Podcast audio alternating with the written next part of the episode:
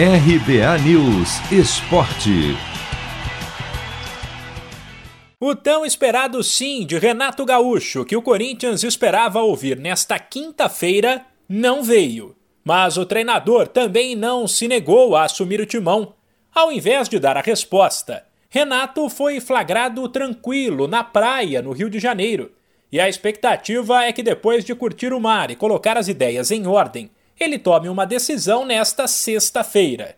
Enquanto isso não acontece, o Corinthians também não vai conversar com mais ninguém, apesar de manter no radar para o futuro, caso seja necessário, dois nomes: Silvinho, que já foi notícia no começo da semana, e Dorival Júnior, que já trabalhou nos três outros grandes do estado: Palmeiras, São Paulo e Santos.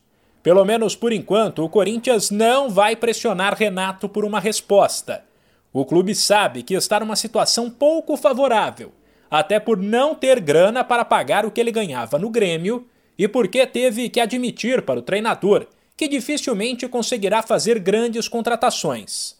Além disso, o Corinthians tem consciência de que a decisão de se mudar do Rio de Janeiro e ficar longe da família mais uma vez é difícil de ser tomada. Por outro lado, o Timão se animou com o fato de que Renato Gaúcho gostou da repercussão que a possível contratação dele teve entre a torcida os corintianos, inclusive, invadiram as redes sociais da filha dele, Carol Portaluppi, para pedir que o técnico feche com o clube. Além dessa aceitação, o Corinthians entende que Renato Gaúcho é o nome ideal por vários outros fatores.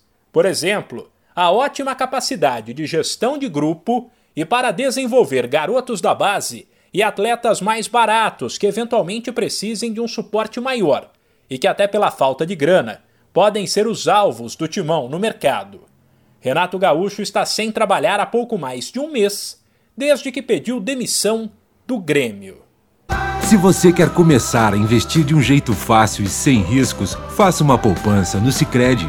As pequenas economias do seu dia a dia vão se transformar na segurança do presente e do futuro. Separe um valor todos os meses e invista em você.